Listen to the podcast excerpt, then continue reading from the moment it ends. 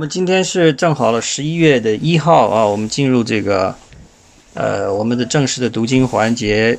今天呢，我们以圣灵的带领啊，让我们先来看看这个登山宝训啊。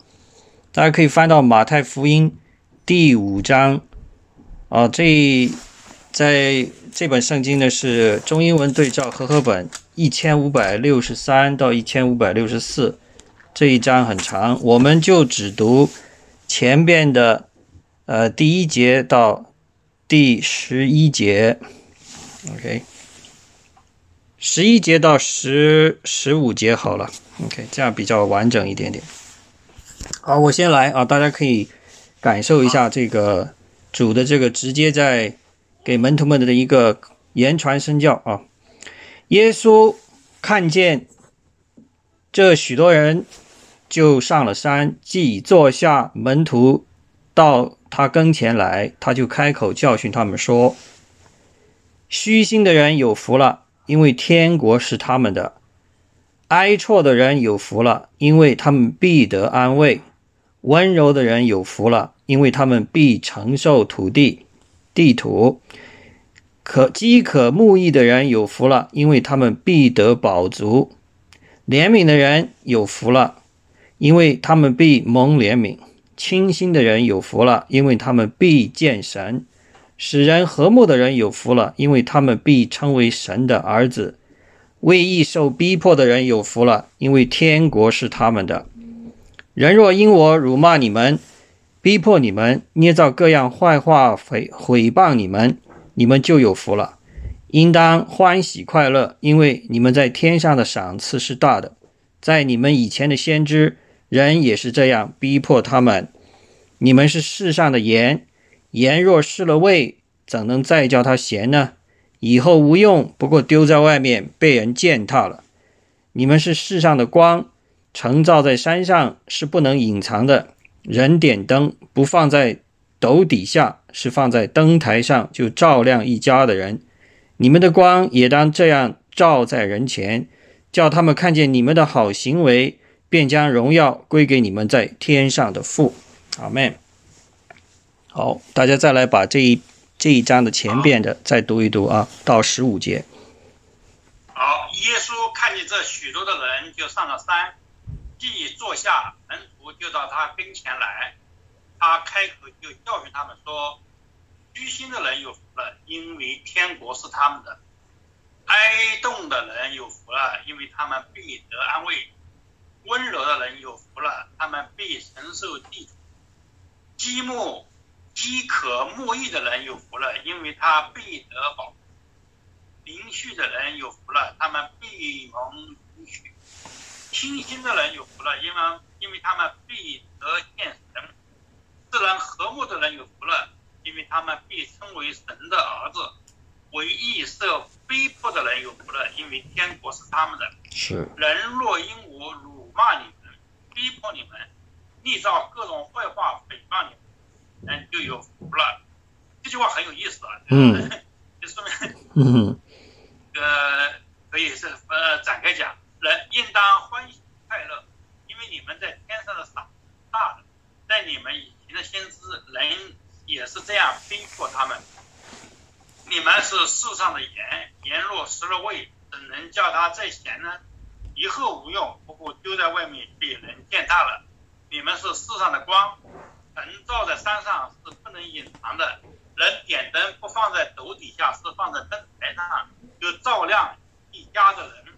你们的光也应当照这样照的，叫他们看见的好行为，必将荣耀归于你们在天上的父。明白，是。非常这个很很有哲理。嗯。这个 Mary 啊，你看看。一个最重要的一句话，知道吗？因为我和我们中国文学、中国的哲学比，中国的哲学要么就是老子说的，要么就孔子说的，是人说的。西方真正的道啊，是上帝说的，这个是和我们最大的不同。呃，这这一段呢，实际上是这个啊。我们的很多的这个主导文里边啊，都有有提到的。OK，那么八福论八福，当然，这个福呢是完全调转了我们人的这个价值观念的啊。从人的角度来看，这些全都不算是福啊，很多甚至是灾难啊。尤其是第十个啊，为义受逼迫的人有福了，因为天国是他们的啊。人若辱骂你们、逼迫你们、捏造各样坏话诽谤你们，你们就有福了。所以在这里，耶稣基督实际上把整个世界这个价值观念给彻底颠倒了。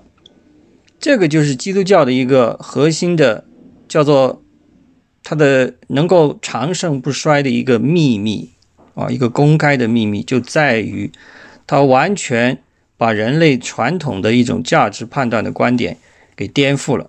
但是它颠覆的这个出现的环境和历史背景是非常切合当时的现实情况的。在那样一个罗马帝国统治下，我们先不说来自这个犹太教。内部的争论，就看看罗马这个当局对其他种族的，呃各个政策。当然，他不是说在各方面都压榨你，让你一无是处，啊，他也可以让你有自己的宗教信仰。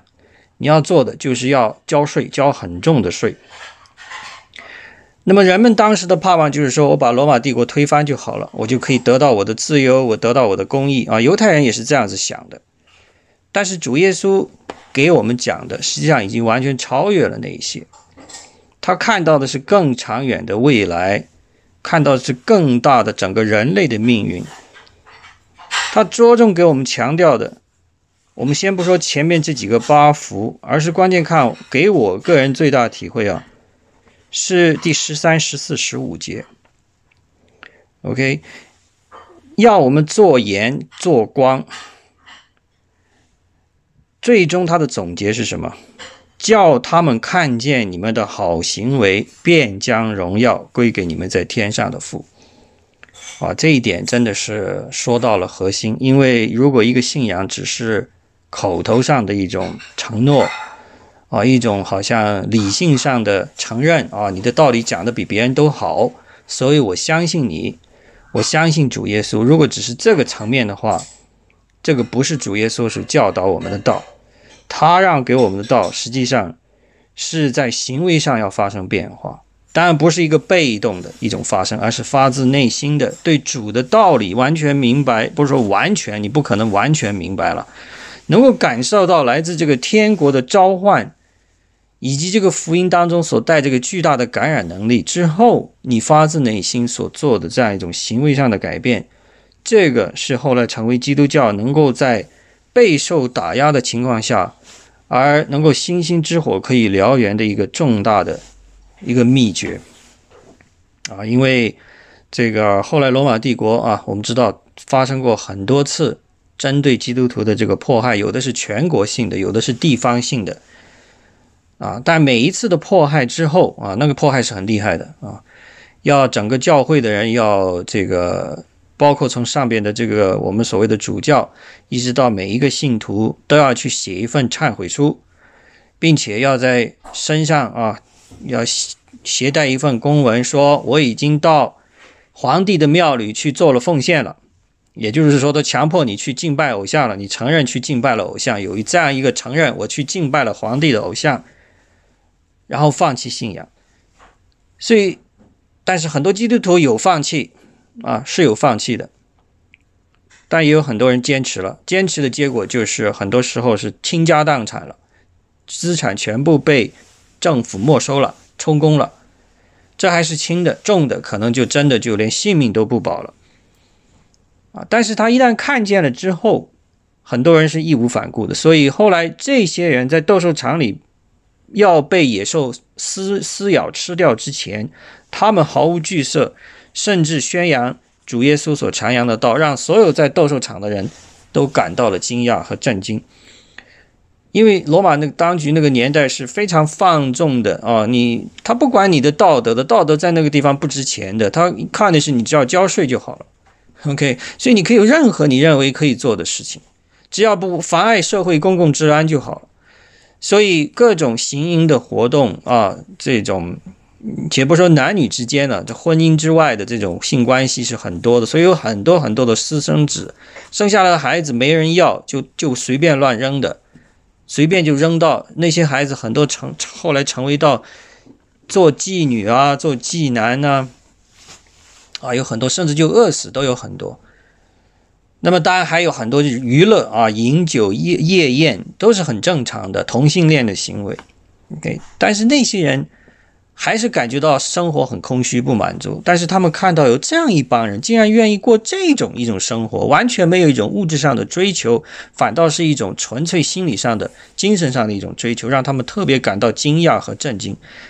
所以后来有很多人因此而真的成为改变，成为基督徒啊，包括我们知道的后来很多基督教的早期的教父啊，奥古斯丁，他是在当时的北非迦太基这个地方。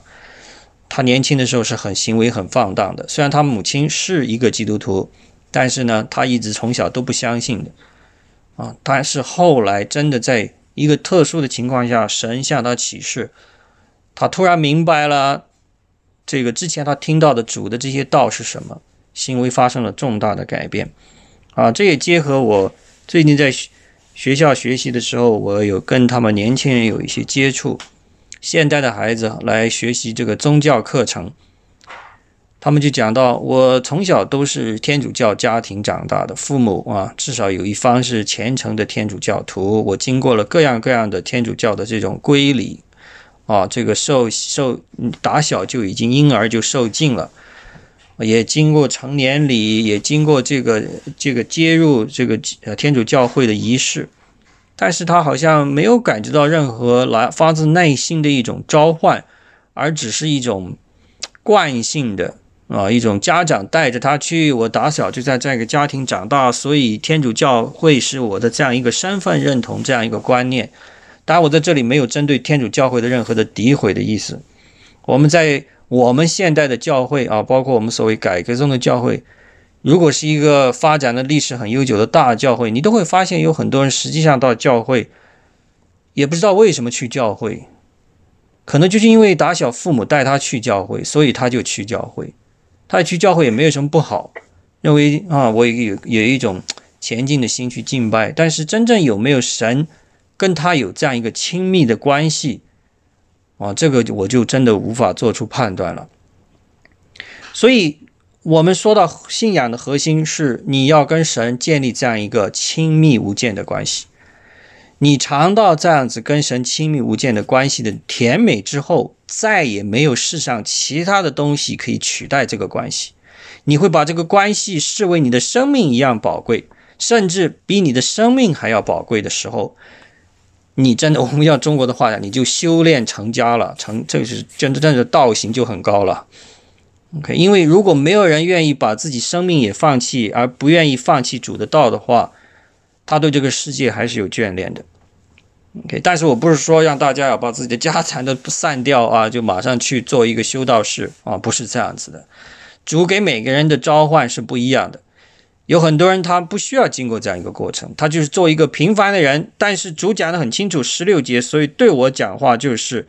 叫他们看见你们的好行为，便将荣耀归给你们在天上的父。所以，你很多时候要做的就是很简单的一些小事，对别人的一点点关怀，其实主已经能够记在心中啊。这种关怀不是被动的，不是说我作为基督徒今天出去要做十件好事，我做了九件还差一件啊，要把那个勾也打掉，不是这样子的，而是。见到行善的机会，我们就去行善；甚至没有行善的机会，你也可以去想念主的这个善。OK，所以就是一种行为上的改变，价值观念的转变啊。所以不要把它想得太复杂啊。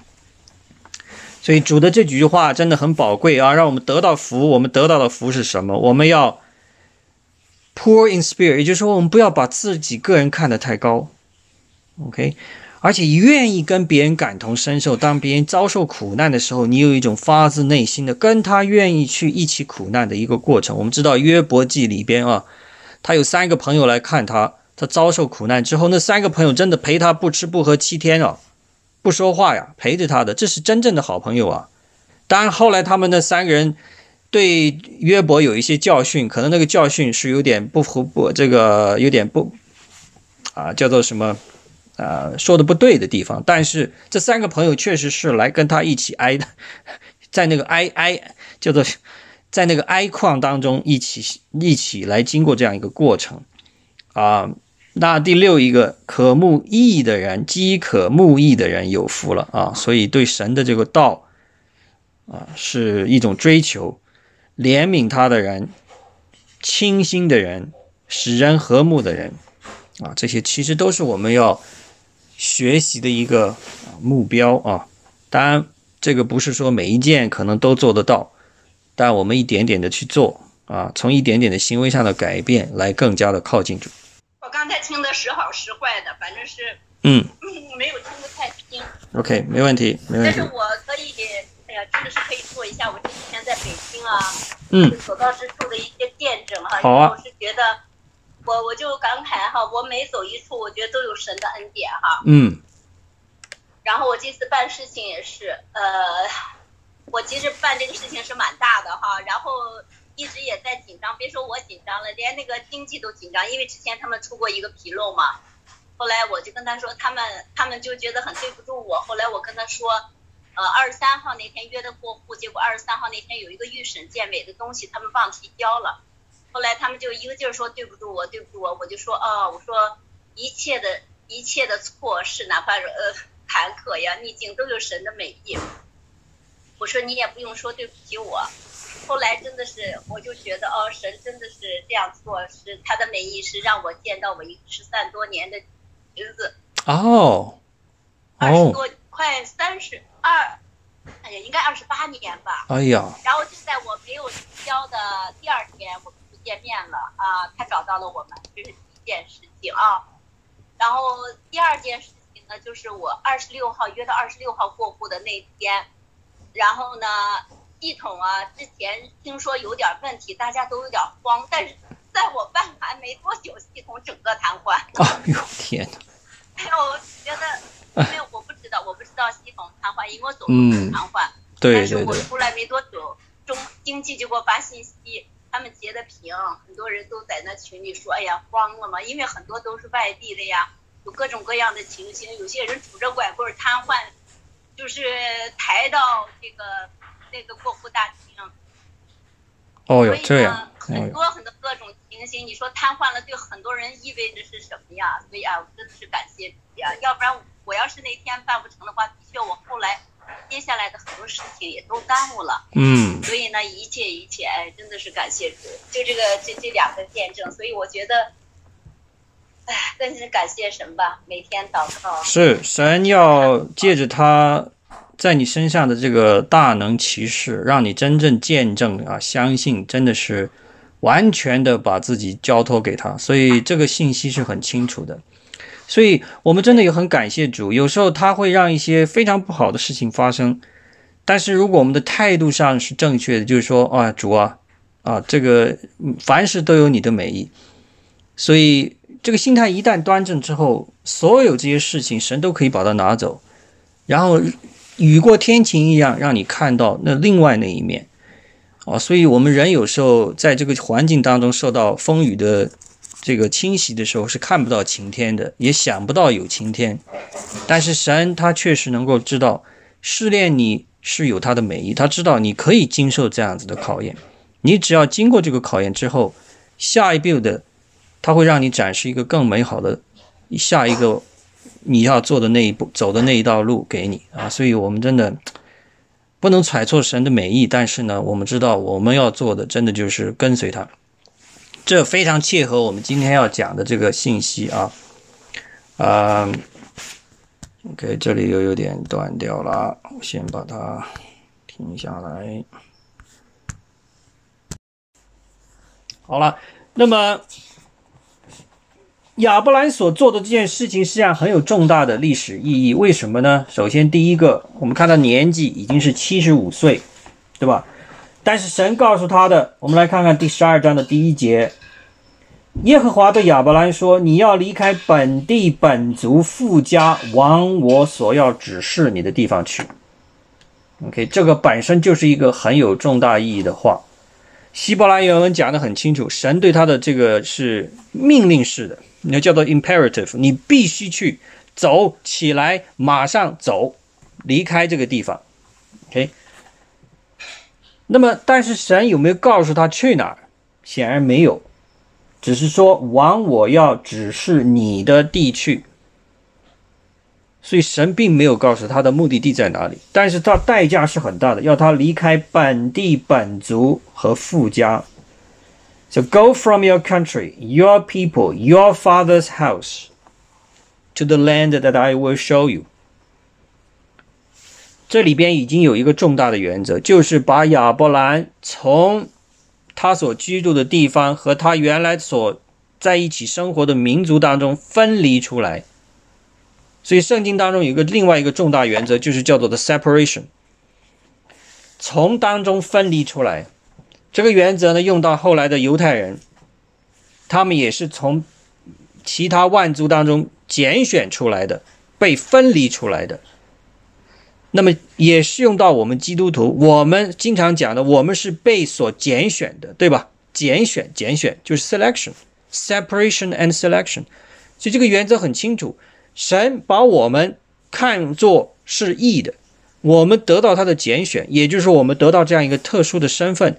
但是拣选出来不是让你去享受荣华富贵，就正好结合刚才我们读的这个马可福音、马太福音第五章啊。八福论八福，其中讲的主要讲的告诉我们是什么？让我们要做光和做盐，让我们的行为做他富荣耀的见证。所以这个是拣选我们的最根本的原因。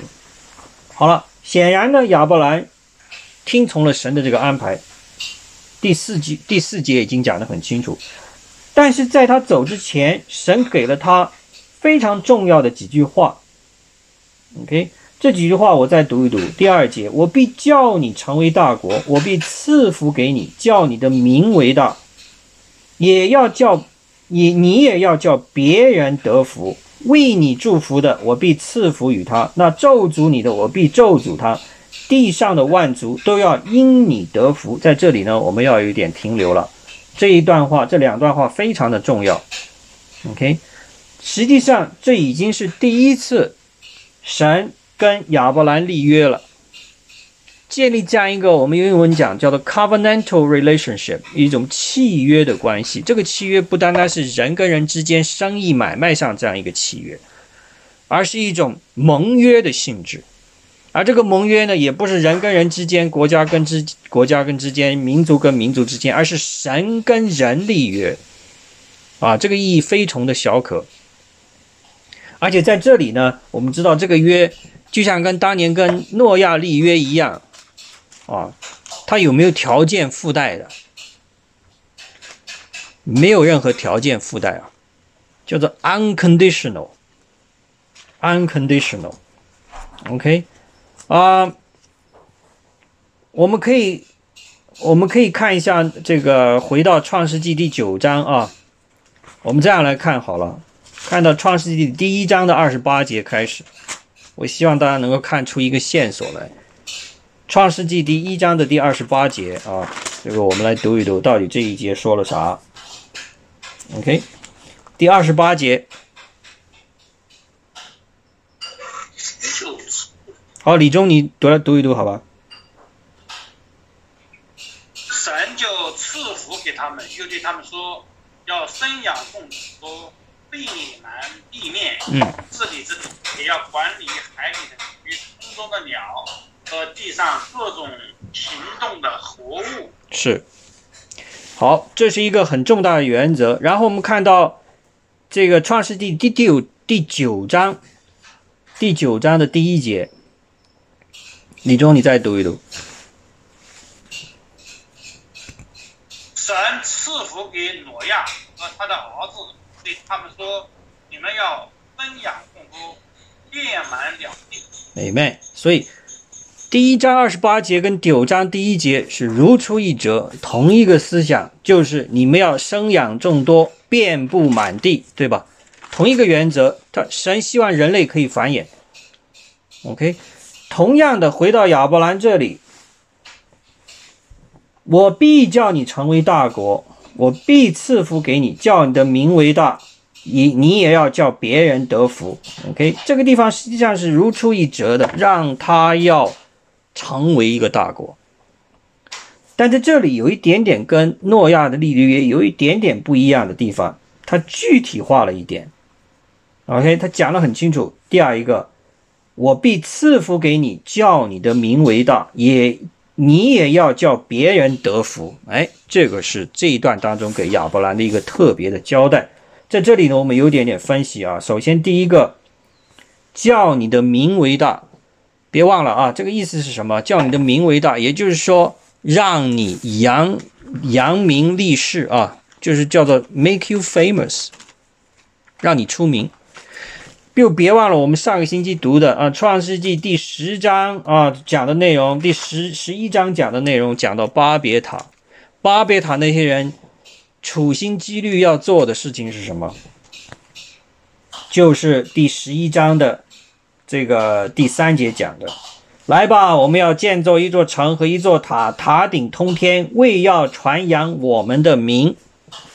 啊，大家别忘了啊，之前读的跟现在要联系起来。在这里，第十一章是人想用自己的方法获得名，但是在这里，我们后来知道，神把巴别塔没有拆毁，但是把这些人的语言都变成不一样了，人就开始分散，这个塔也建不下去。他们，所以他们传名万万世的这个想法就此打就此打住啊，并没有说打消。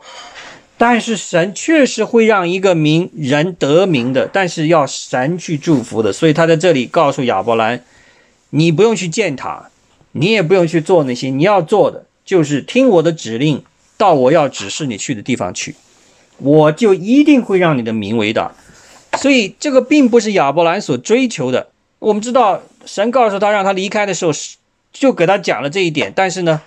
并不是说亚伯兰说神呐，我想立名，我想我想出好名好名声，所以呢，你让我干啥我干啥，没有，是神告诉他我要让这样事情发生。所以我们可以知道亚伯兰并不是一个追逐利益的人，追逐名声的人，但是神却愿意把这样的名给他。我们知道了，现在今天晚上两千二零年的十一月的一号的晚上，我们还在谈论亚伯兰，你说他有没有名吧？他真的很出名啊。我们现在还在谈论他，他肯定很有名啊，所以，所以这句话已经应验了圣经的这句话，对不对？但是神讲的很清楚，你也要叫别人得福。OK，这个福不是给你的，你就自己偷着享乐好了，偷着乐就好了，不是，你要把这个福成为别人的祝福。OK。第三节讲的更清楚，为你祝福的，我必赐福与他；那咒诅你的，我必咒诅他。地上的万族都要因你得福。英文这里我们来看一看啊。I will bless those who bless you, and whoever curses you, I will curse, and all people on earth will be blessed through you。这个地方呢，翻译上有两种不同的解释，这一点我一定要给大家提出来，否则你会很容易就忽略掉的。字面上的意思显然看起来是什么？是 be blessed through you。这个理解就成为什么呢？就是成为你是让别人得到祝福的源头。哎，你你明白吗？这个有一个细微的差别啊，大家体会出这个细微的差别来啊。两个一。你是让别人得到祝福，但是这个祝福是什么？是通过你而得到，所以你是这个祝福的，至少也是他的一个渠道。通过你这个渠道，别人得到祝福。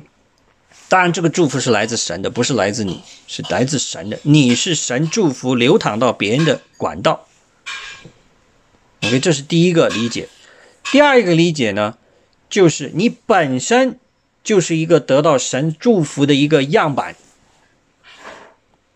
那么也就是说，别人看到你到处所行之事、所所走的地方，一路上都有神的祝福，别人就会羡慕你，别人就会说：“哎呀，亚伯兰、亚伯拉罕，后来叫亚伯拉罕。”一提到这个名，这个名让他想起来的就是祝福，祝福再祝福。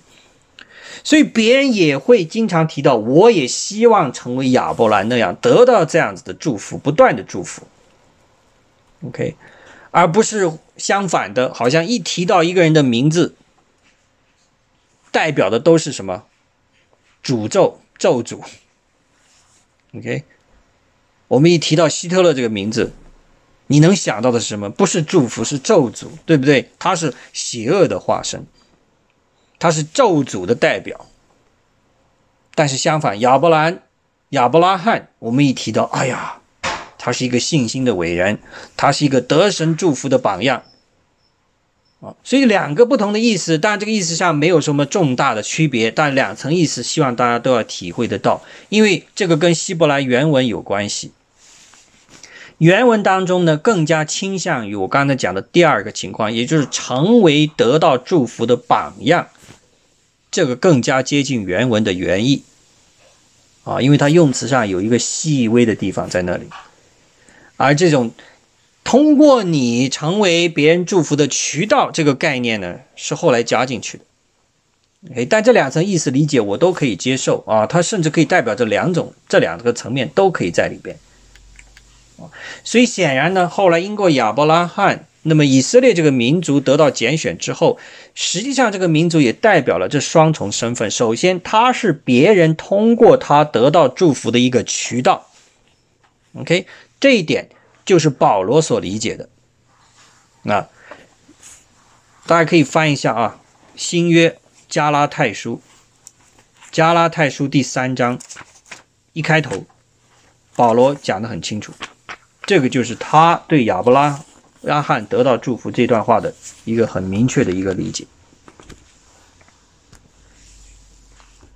我在这里再读一读啊，大家再咀嚼一下啊。这个加拉太书第三章的第七节，所以你们要知道，那以信为本的人就是亚伯拉罕的子孙，并且圣经既然预先看明，神要叫外邦人因信称义，就早已传福音给亚伯拉罕，说万国都必因你得福。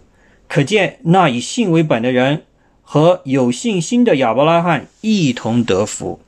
所以显然，保罗的理解呢，就是理解成为刚才我讲的第一种，就是神在这个创世纪第十二章啊第三节当中所提到的这个内容。他的理解就是说，亚伯拉罕啊，后来代表的以色列这个民族被神所拣选，得到神的祝福，实际上是要让他们成为。别人这个别人，保罗在这理解就是外邦人得到祝福的这样一个渠道，这是保罗的理解啊。因为犹太人首先被拣选了，明白了神的道，知道了神的意，他们要做的就是把这个神的道和神的意呢，让外邦人也得以可以有份。OK，这就是保罗在加拉太书当中提到的一个重大的原则。OK，这一点呢，我相信这是保罗在读的经的时候，神给他所启示的这样一个得着。OK，这一点呢是毫无质疑的。那么当然，我们也不要忽略了原来在旧约圣经当中所出现的这句话的字面上啊，根据字面如果去严格翻译的话，它更倾向于指的是第二种意思，指的说它本身就代表了这样一个祝福，让别人也很羡慕。也希望得到这样一个祝福啊，达到这样一个状态。但这两个两种理解一点矛盾都没有，两个意思都可以接受啊。好，这是一个重点。接下来呢，嗯，同样的理解了，别人咒诅你，我必咒诅他啊。这个别人祝福你，我必赐福于他。显然这个是很清楚，没有什么歧义的。OK。好了，那么还有一些经经文啊，在这个地方有一点点相互的呼应啊，就是这个另外一个观念，还是在呃，还是在这个前面这这里啊啊提到的。接下来第四节，亚伯兰就照着耶和华的吩咐去了，罗德也和他同去。然后呢，亚伯兰出哈兰的时候年七十五岁，然后交代了他们所到的迦南地。然后亚伯拉罕在那里向耶和华祝坛，OK，然后又迁移到伯特利，发现没有？他不断的在走的，他没有停留在一个地方啊。我们知道后来他跟侄儿罗德有分离啊，马上第十三章中提到他跟罗德的分离。罗德的决定，我可以给大家事先提一提啊。啊，罗德就想离开亚伯兰，而他最终呢，我们看看第十三章的第十节啊，马上就是下一页了啊。这本圣经呢，就是第二十页啊。亚伯兰跟罗德分家，罗德第十节，十三章的第十节，罗德举目看见约旦河全平原，直到这个索尔，都是滋润的。那地在耶和华未灭索多玛、俄摩拉以前以先，如同耶和华的园子，也像埃及地啊。于是罗德选择约旦河的全平原往东迁徙，他们就彼此分离。然后呢？罗德就开始干嘛？住在住在那个城中了。OK，住在那个城中。但是呢，但是你看嘛，第十二节，亚伯兰住在迦南地，罗德住在平原的城邑，渐渐的挪移帐篷，直到索多玛。所以罗德所做的选择就是向城市靠近。定居下来，但是神告诉亚伯拉罕的啊，在这里还是叫亚伯兰的意思是什么？你听我的指令，向我要你指示的地方去。到这这里都还没有告诉他去哪儿呢。所以亚伯兰呢，到一个地方筑一座坛，接下来继续迁移，然后再继续筑坛，继续向神祷告，得到神的下一步的指引。他所过的生活是漂移不定的一种。游牧的生活，OK，神在这个过程当中就是在考验他的信心，因为我们知道你住在帐篷里实在比不上住在城邑里边舒服啊，对不对？你住在城邑里边，房子是稳定的啊，不是说有空调，而至少说你不用每天或者每一段过一段时间就要拆帐篷搭帐篷啊，家里也不能添置什么太多东西，因为一旦搬家就很麻烦。你想想，你自己愿意过那样子的生活吗？三天两头要搬家的生活，对吧？高老师最近在回中国办事，经常就是过这样子的生活，三天两头要搬家。虽然你还比罗德要强很多啊，比亚伯拉罕强很多，你还毕竟有地方可以住，但你也是在一种不断的在走的一个过程当中，没有一种安定定居下来的这种感觉，对吧？随时要准备好第二天要启程的。所以神在考验亚伯兰。让他过这样一种飘忽不定的生活，目标不定的生活，但是在这个过程当中，要让他得到信心。哎，那么刚才我们提到的这样几个概念呢，还有一个重要的地方要给大家提一提啊，就是这个提到一个概念，就是子孙。OK，提到一个子孙，我要叫你离开本地本族富家，只是所做的地方去，叫你的名为大。然后呢，我要这个地上万族因你得福，然后要赐他更多的这个祝福，就是通过我们的后代这个概念 “seed” 的这个概念来传扬的。OK，啊，那么这个 “seed” 的这个概念怎么理解啊？也就是这个后代子孙这个概念怎么理解？在这里很重要啊，非常的重要。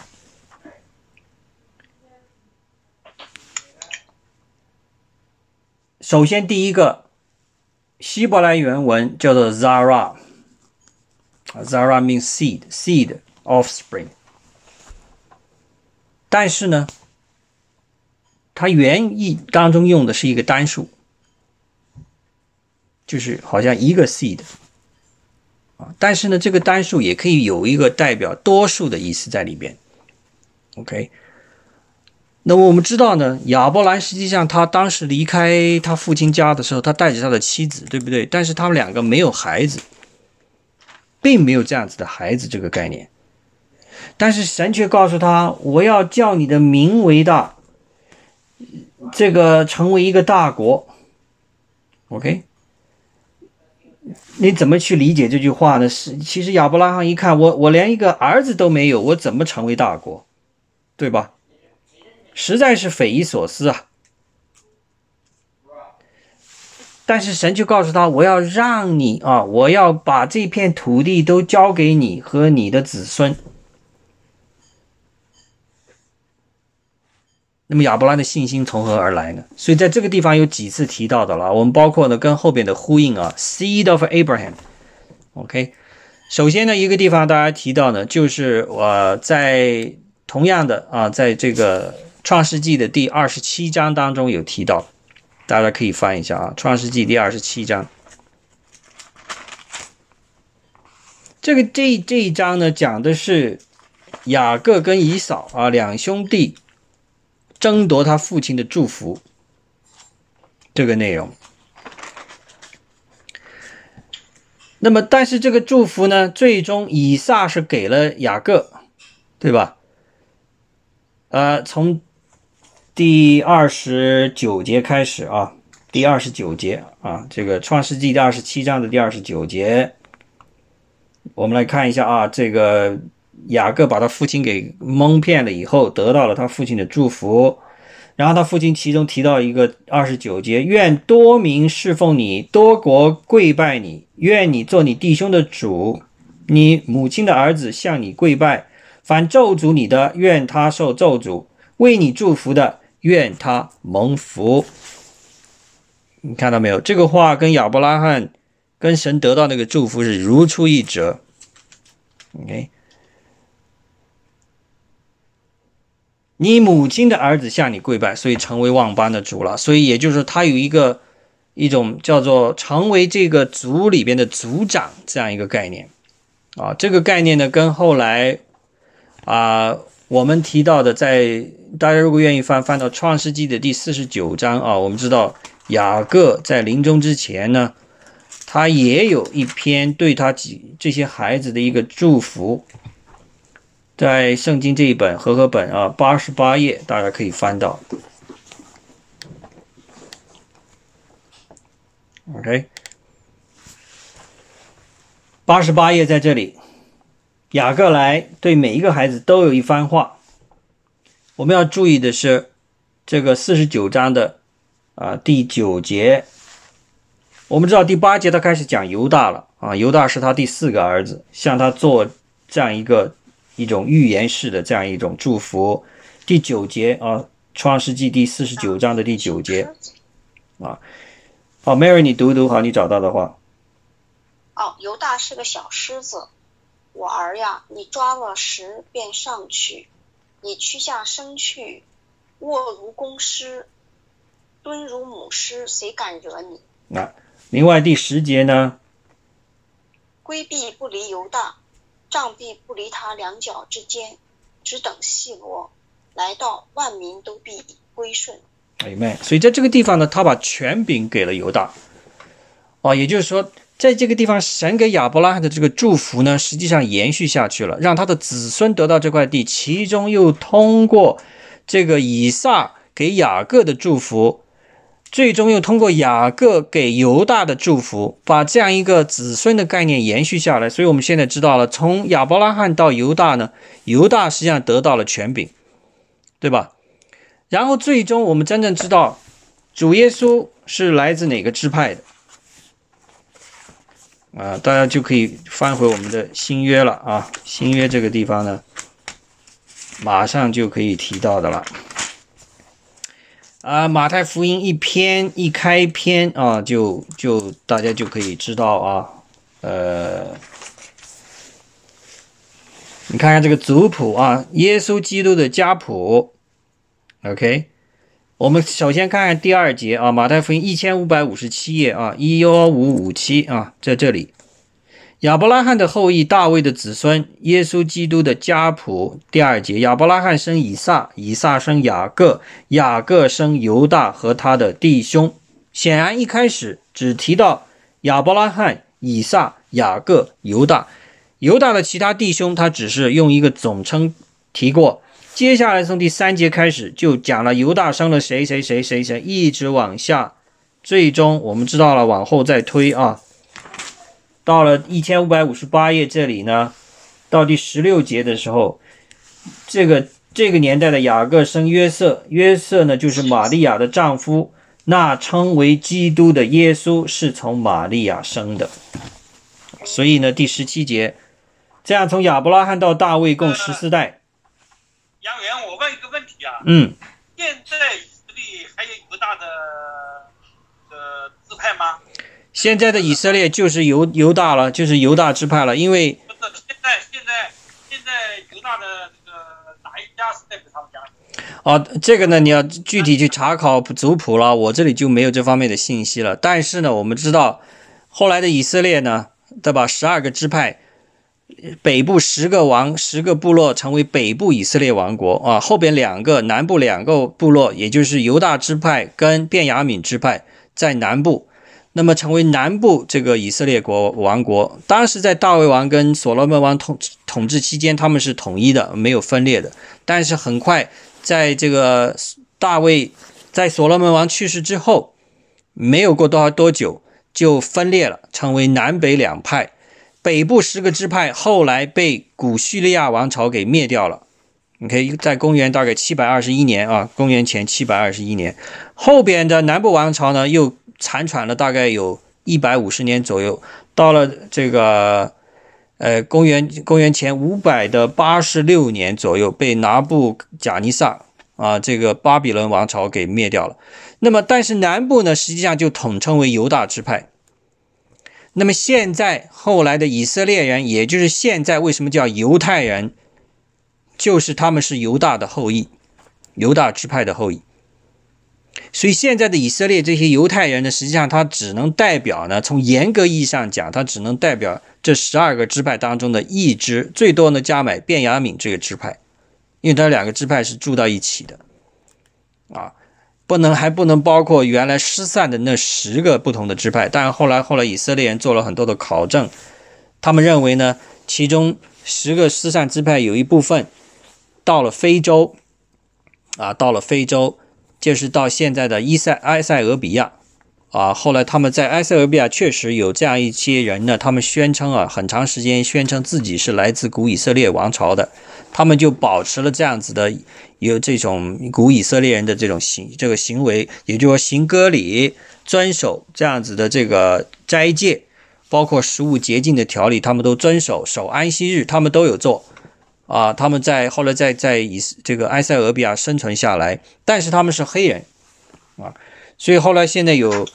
呃，八十年代跟九十年代，以色列展开过两次大规模的所谓的营救行动啊。当时我们知道埃塞俄比亚遭受严重的饥荒和旱灾啊，呃，加上当时的政府呢，这个更换了以后呢，迫害这些土著的这些黑的犹太人，所以后来以色列展开两次大规模的营救，总共有大概十万人左右先后到达以色列，在以色列居住。但是现在呢，他们在那里生活的并不很好。因为他们是黑人，遭受很多的歧视，有很多很多的不公平的待遇啊，所以你也不要说犹太人什么事情都做得好。实际上，以色列建国之后呢，也有很多事情做得并不好啊，我们也要也要坦然接受的啊。这个包括他们对待这些来自埃塞俄比亚的所谓的 Black Jews 啊，黑色皮肤的犹太人，曾经在前几个月出现一段新闻，就是有一个以色列的士兵。啊，他还身着军装的，但是他是一个黑人，他被两个以色列的警察殴打，啊，打得还很重。后来连总理内塔尼亚胡都出来要道歉啊，向这个被打的这个士兵道歉啊，引起全国的这个大规模的抗议啊，所以也就是前几个月的事情，所以这是一段历史了。但是总的来讲呢，犹大支派是得到了权柄的，我们的主耶稣也来自于犹大支派。现在的犹太人也是这个支派的后裔，啊，所以你可以看得出来，从历史发展的角度来讲，这一点确实是印证了的。OK，所以这个后裔这个概念，显然在这里是再次的得到了强调的了，哦，得到了多次的强调。那么，呃，我们后来知道呢，这个保罗呢。也把这个概念呢再一次的去强化，他去强调的这个 seed 的这个概念，也就是说这个种子这个概念，他用的是单数概念，并没有强调是一种多数的。像以色列之前的解释是多数的，也就是说我们都是来自于亚伯拉罕的后裔，包括那十二个不同的支派。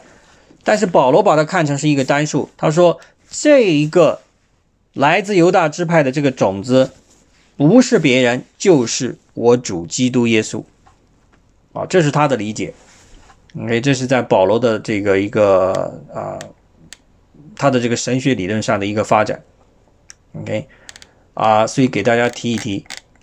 那么主要的内容就这么多啊，主要的内容就这么多，其他都是一些细节啊。这个讲亚伯拉罕，他有到处漂泊啊，大家要知道这个漂泊的过程，然后他最终到了哪里，在下埃及之前啊，他到哪里停留下来，大家有一个清楚的概念。所以，但是不要忘了，还是刚才我这幅图。大家可以看到，他实际上呢，一旦到了迦南地之后，他基本上就没有离开过，除非是神叫他去到埃及避避祸，到埃及去避难，否则的话，他没有离开这个地方。甚至我们知道，后来他的妻子萨拉过世了以后，他愿意掏钱，对吧？从当地的人手中买下了一块坟地。后来那个坟地呢，也成为以撒跟雅各啊安葬的地方。这个坟地现在还在啊。当然，这个坟地呢，因为亚伯拉罕的身份特殊，因为我们知道后来他的呃这个儿子提到呢，呃亚伯拉罕的安葬的这个坟墓现在还在的啊。这个但是因为亚伯拉罕他本身呢。呃，虽然以撒是他名正言顺的长子，是跟他原配妻子所生的，所以后来以色列人认为亚伯拉罕是他们的先祖了，这毫无疑问了。但是阿拉伯人啊，阿拉伯人他们也认为亚伯拉罕是他们的先祖啊，因为什么呢？因为他跟他的小妾啊，这个夏甲所生的儿子以实玛利啊，比这个以撒要大大概十三岁左右。是也也，他们认为那个是真正的亚伯拉罕的头生，但不管怎么样，两两边都把亚伯拉罕当成他们的先祖，所以亚伯拉罕安葬的这个地方呢，成为一个叫做烫手的山芋啊，大家都想抢，但是谁也没办法完全控制啊。但那个地方呢，实际上是处在什么呢？处在阿拉伯人的控制之下的，哦。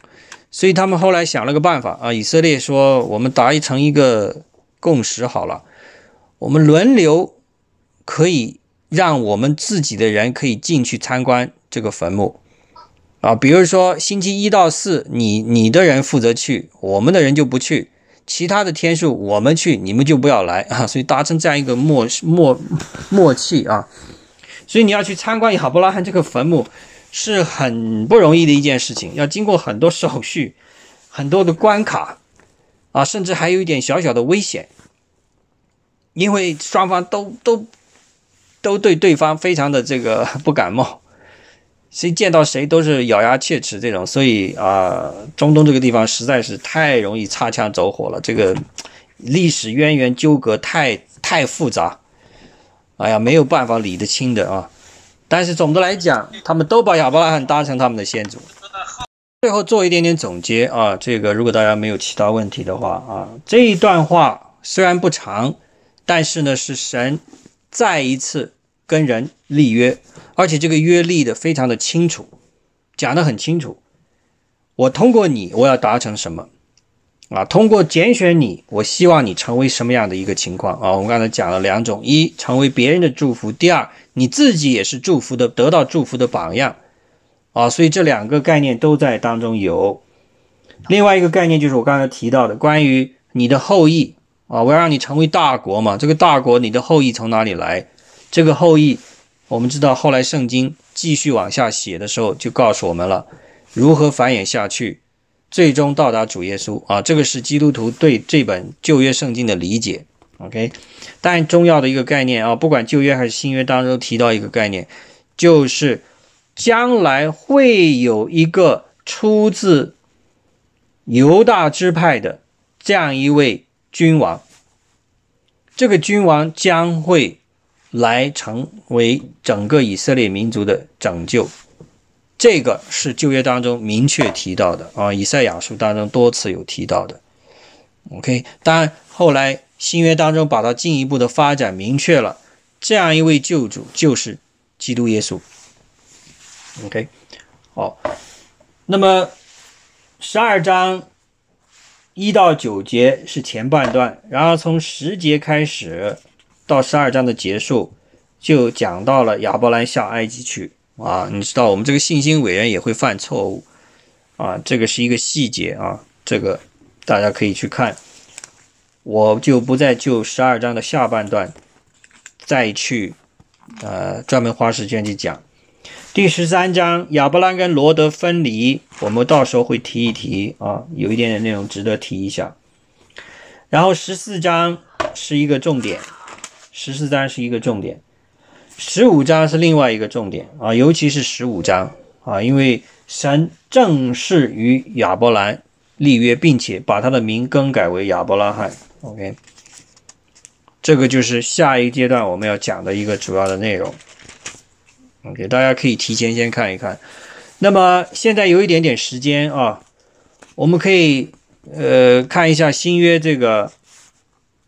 我们知道在《使徒行传》当中啊，斯蒂凡也对先祖亚伯拉罕有一点点描述啊。我们来同样的看一下啊，加强一下认识。《使徒行传》啊，第七章，《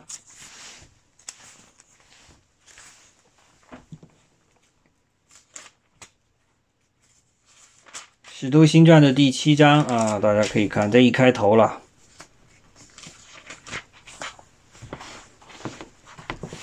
OK，这段话他讲的很详细，我们一起来读一读啊，一个很好的回顾的啊，在一千七百七十四页啊，一千七百七十四页。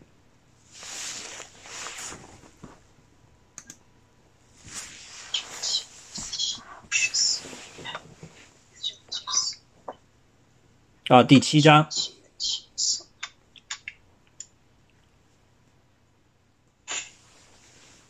Ludy，Ludy 在是吧？Ludy 啊，欢迎你啊！看我在。终于听到你说话了啊！哎，听着。欢迎欢迎，你帮我们读一读好不好？这个《使徒行传》第七章。我不好意思，我这边我现在打圣经，我这个版本跟您那不一样了。您那是一千多页，我这个。哦，是一百三十三页。哦，您是个什么样的圣经啊？啊？你用的？这个就是一个黑版本的圣经，我给您看一下啊。我看看啊。您您看得到吗？我看得到，我看得到啊，这个很薄是吧？也不薄，挺厚的。挺厚的。这是一个朋友给我的，多伦多那边的。啊啊，那你就找到这个《使徒行传》这一本书，好吧？《使徒行传》，等会儿我看一下啊，刚才果然有吗？斯里反说：“诸位父兄，请听，当日我们的祖宗亚伯拉罕在美美索不达米米亚还立住哈兰的时候，荣耀的神向他显现，对他说：‘你要离开本地和亲族，往我所要指示你的地方去。’”他就离开加勒，是叫加勒底，是加勒底之地，住在哈兰。他父亲死了以后，神使他从那里搬到你们现在所住之地。在这地方，神并没有给他产业，连立足之地也没有给他，但应许要将这地赐给他和他的后裔为业。那时他还没有儿子。神说，他的后裔必寄居外邦，那里的人要叫他们做农夫，苦待他们四百年。神又说，使他们做奴仆的那国，我要惩罚，以后他们要出来，在我这地方侍奉我。神又赐他格里的约，于是亚伯拉罕生了以撒，第八日给他行了割礼。以撒生雅各，雅各生十二位先祖。Amen，谢谢啊，好的。所以在这里，施蒂凡其实给我们更加从一个侧面啊，对亚伯拉罕召被神所召唤，离开他的本族本家父兄所住的地方，到神所指示、所应许之地去，这样一个过程，有了一点点更加详细的交代。尤其他提到一个地方啊。神并没有给他产业，连立足之地也没有给他，但应许要将这地赐给他和他的后裔为业。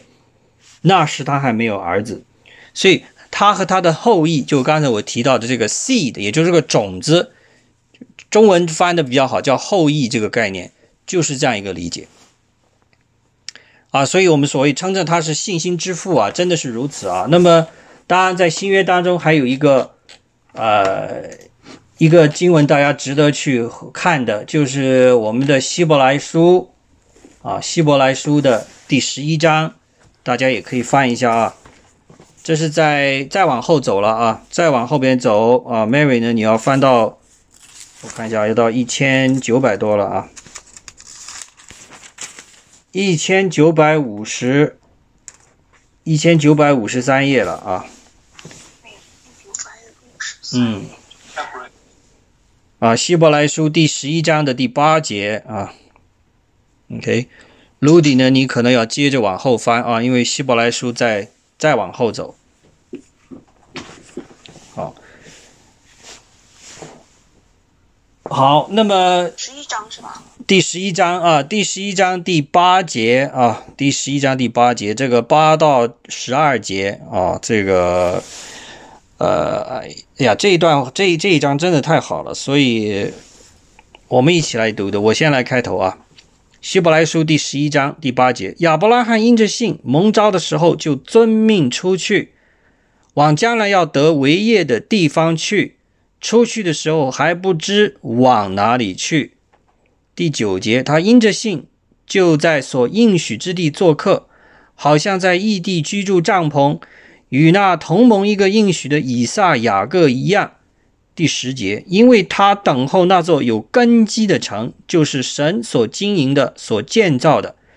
因着信，连萨拉自己虽然过了生育的岁数，还能怀孕，因为他以为那应许。是应许他的是可信的，所以从一个仿佛已死的人就生出子孙，如同天上的星那样众多，海边的沙那样无数。你们？所以啊，接下来有一个总结啊，这个总结呢其实蛮好的啊，我这里再读一读啊，那些人，这些人第十三节都是存着信心死的，并没有得着所应许的，却从远处望见。且欢喜迎接，又承认自己在世上是旅客，是寄居的。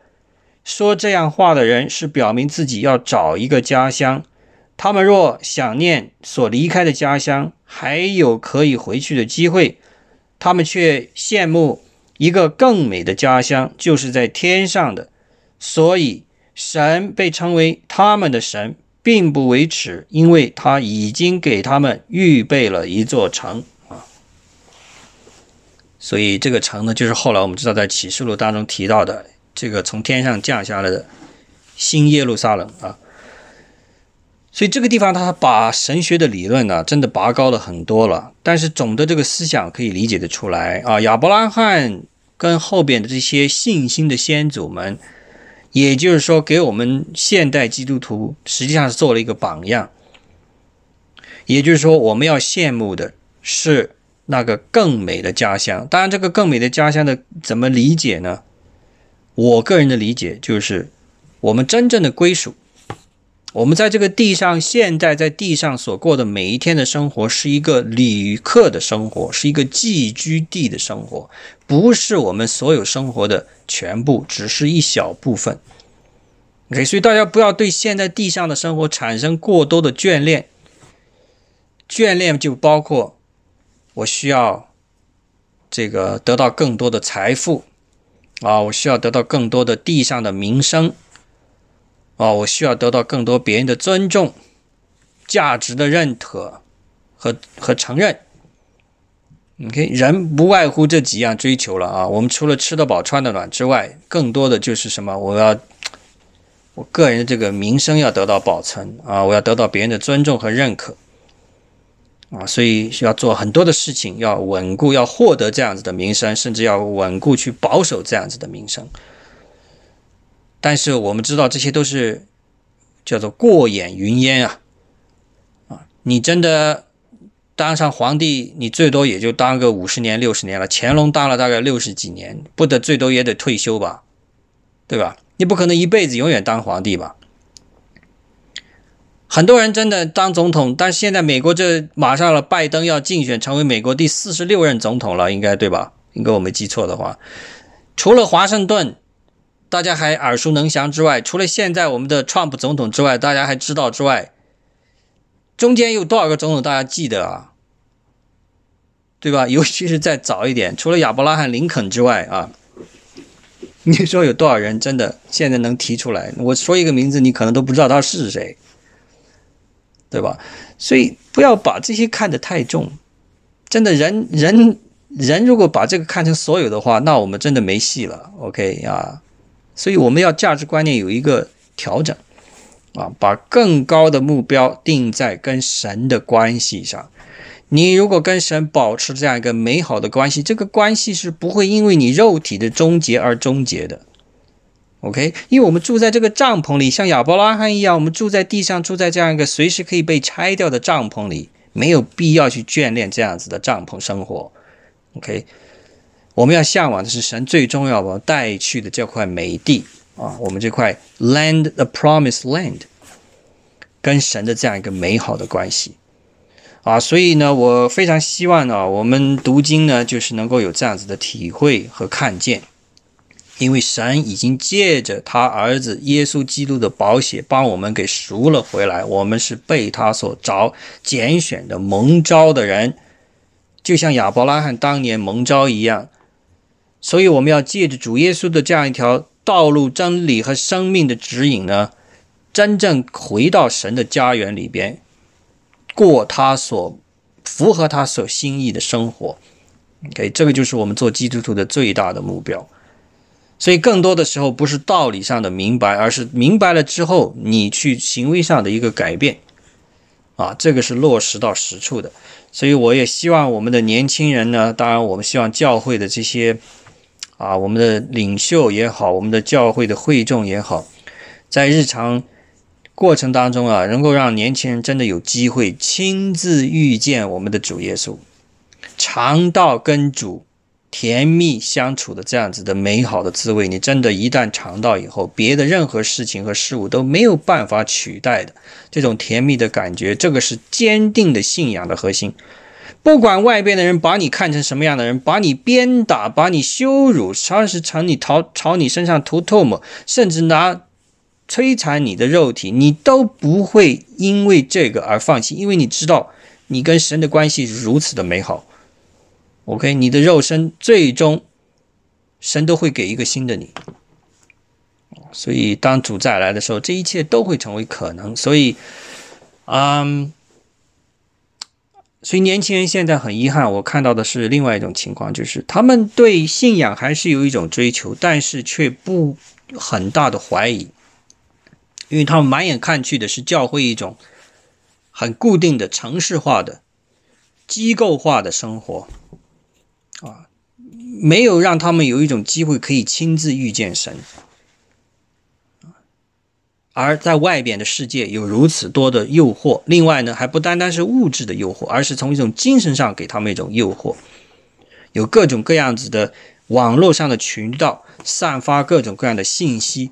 半宗教化的信息在影响着他们，可以让他们知道，哎，那些东西值得我去追，但是追了最后发现没有，是虚假信息，是一种有一部分宗教的东西，但掺杂了很多别的东西，所以大家也要学会，不单单年轻人，我也希望大家真的碰到这情况，学会去筛选辨别，网络上太多假信息，啊，有一种很多阴谋论。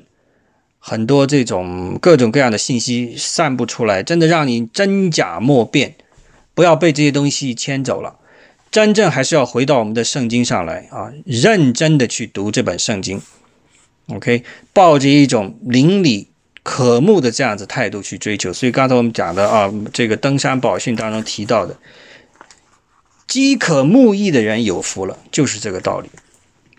所以我们希望我们这样的追求啊，不是白费的啊！希望大家能够有清心来听到神的话语。OK，好，我今天呢就跟大家有这么多分享啊。诗篇的七十一篇啊，这是九百五十一页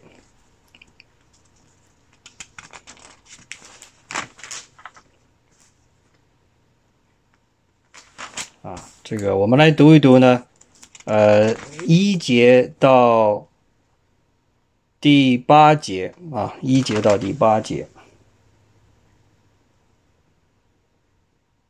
好，我也作为我们的这个祷告的一个主题啊。哎呀，主啊，我们真的实在感谢你啊，让我们还能够有这样子的坚持啊。这个很多的时候呢，我们有各种各样的自己的啊生活的目标，要做这件事情，要做那件事情。往往被这些事情呢，把我们的时间给用掉了。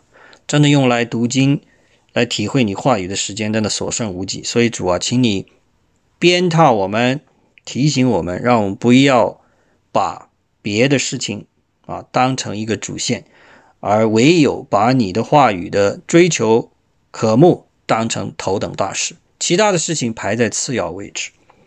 所以主啊，我们投靠你。求你叫我们永不羞愧，求你凭你的公义搭救我们，救博我们，啊！求你常做我们的磐石，让我们认定你是我们的山寨，因为你已经脱离我们，离开了那罪恶人的手，让我们不要再走老路，走回头的路。所以你是我们所依靠的。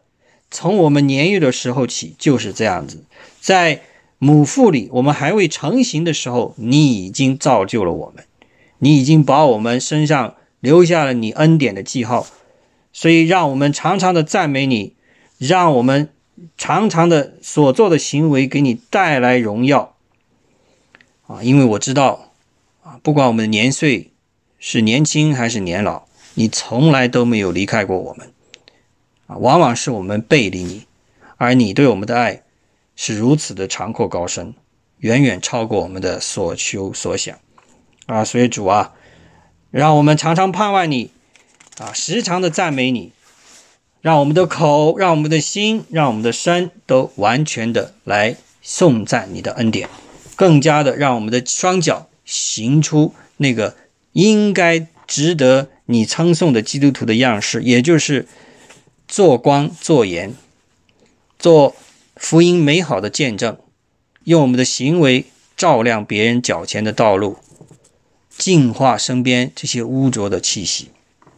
虽然主要靠着你，我们才能做成以上这些。啊，愿我们所做的尽都符合你的心意。愿你的天国在我们的地上真的是日渐的昌盛。啊，这个不是一种实际的君王。好像掌握一种兵权大权，而是在每个人的心中做王掌权。所以主啊，我们所有这样子不配的祷告，我们所有的颂赞啊，荣耀权柄都归给我们的主耶稣基督，归给我们的父神啊！我们感谢赞美你，哈利路亚。